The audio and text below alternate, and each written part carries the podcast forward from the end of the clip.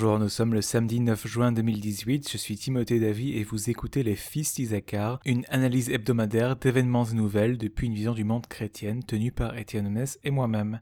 Ce 49e épisode des Fils d'Isaacar traitera du sujet suivant la boisson Capri son influence et son taux de sucre dangereux pour la santé. Ah, le Capri qui n'a pas un jour succombé à son charme ravageur? Si ce n'est pas votre cas, constatez-le par vous-même. Chaque petit paquet de jus se part de fruits aussi multiples que colorés. Multivitamine est écrit en grand et une joyeuse mascotte, souvent un animal, est placée comme ambassadeur du côté naturel de cette boisson.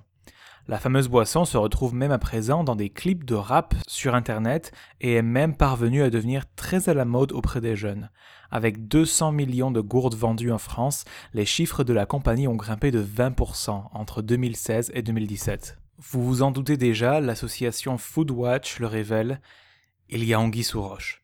Ce qui semble être un paquet contenant un délicieux jus de fruits ingéré à l'aide d'une paille se révèle être un paquet contenant une drogue, le sucre, ingéré à l'aide d'une paille qui a de plus en plus l'air d'une seringue.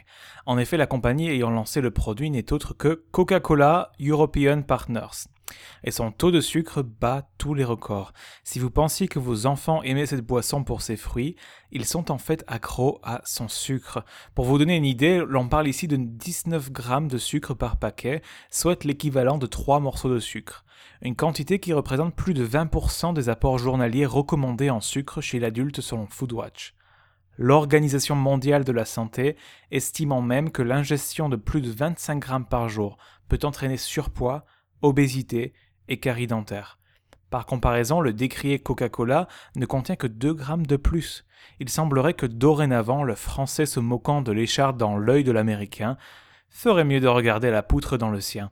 Outre cela, la fameuse teneur en fruits si mise en avant ne représenterait au final que 12% de son volume. De plus, il ne s'agirait que de jus à base de concentré, ce procédé industriel faisant perdre vitamines et fibres, ne laissant que des sucres concentrés faisant grimper la glycémie. Si cela vous choque tellement que vous vous roulez à présent dans la poussière un sac autour de votre taille, rassurez-vous, l'Organisation mondiale de la santé reconnaît elle-même que l'entreprise est un, je cite, champion du marketing mensonger et vise directement les enfants par des procédés marketing aussi ingénieux que mal intentionnés. Enfin, au vu de cette controverse, l'Agence nationale de sécurité sanitaire de l'alimentation rappelle que les sucres sous forme liquide de cette sorte contribuent à l'obésité, à un risque accru de diabète de type 2, à des maladies cardiovasculaires et à certains cancers. Que dire à ce sujet à partir d'une vision du monde chrétienne? Le choix de ce sujet surprendra peut-être certains d'entre vous, mais je pense que soit Christ et sa parole impactent notre vie dans ses moindres recoins,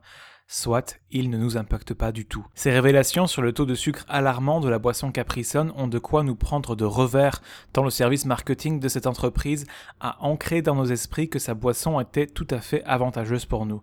Cependant, le chrétien ne sera pas surpris outre mesure. Rien de nouveau sous le soleil, comme le dit Ecclésiaste. Le chrétien biblique sait que la conscience de l'être humain, créé à l'image de Dieu, n'accepte pas souvent le mal lorsqu'il se révèle comme mal manifeste.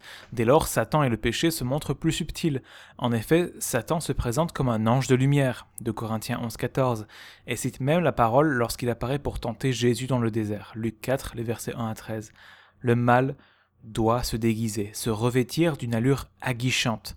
L'on se rappellera, non sans grimace, que la racine hébraïque beged dans l'Ancien Testament renvoie à la fois aux vêtements et au fait de se vêtir qu'au fait de trahir. L'on constate qu'à ce niveau, Caprison a bien appris les tactiques de son maître spirituel. Il déguise sa boisson au taux de sucre équivalent à l'apport journalier de sucre pour un adulte en boisson multivitaminée et aux mille et un fruits dont la consommation est censée être bénéfique à notre santé. Ce péché mis à jour d'un point de vue biblique, qu'en est-il de la consommation d'une nourriture ou boisson mauvaise pour nous d'un point de vue chrétien? Paul ne pourrait être plus clair que dans sa lettre aux Corinthiens au chapitre 6.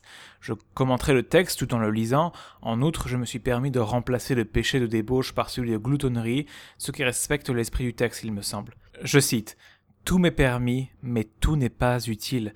Tout m'est permis, mais je ne me laisserai pas asservir à quoi que ce soit.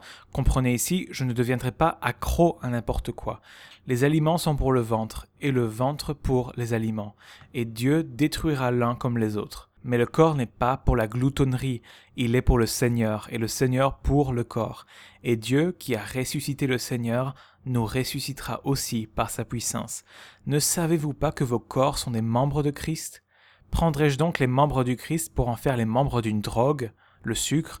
Loin de là. Fuyez la gloutonnerie. Quelque autre péché qu'un homme commette, ce péché est hors du corps.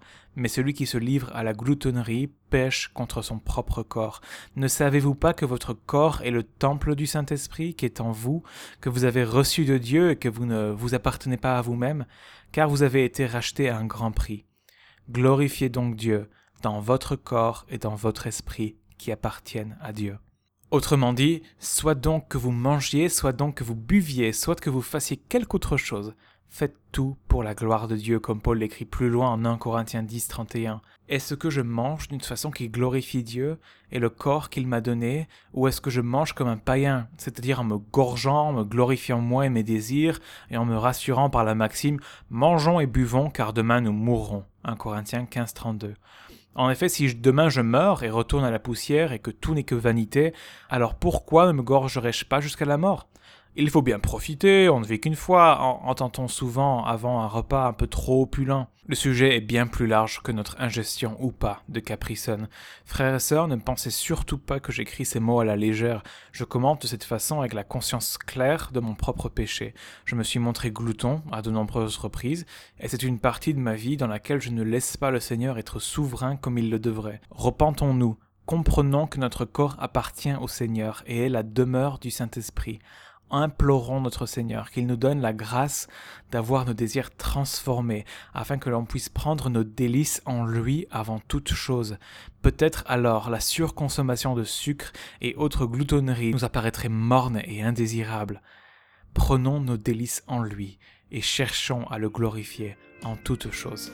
Merci d'avoir écouté les Fils d'Isaacar. Pour retrouver nos épisodes, rendez-vous sur le site Phileosophia de mon ami Étienne Omnes. Vous pouvez aussi nous suivre sur Facebook en aimant la page Les Fils d'Isaacar. Je vous donne rendez-vous la semaine prochaine pour un nouvel épisode des Fils d'Isaacar qui sera présenté cette fois par Étienne Omnes. Chers auditeurs, puisse notre Seigneur nous donner de vivre d'une façon saine et d'une façon sainte.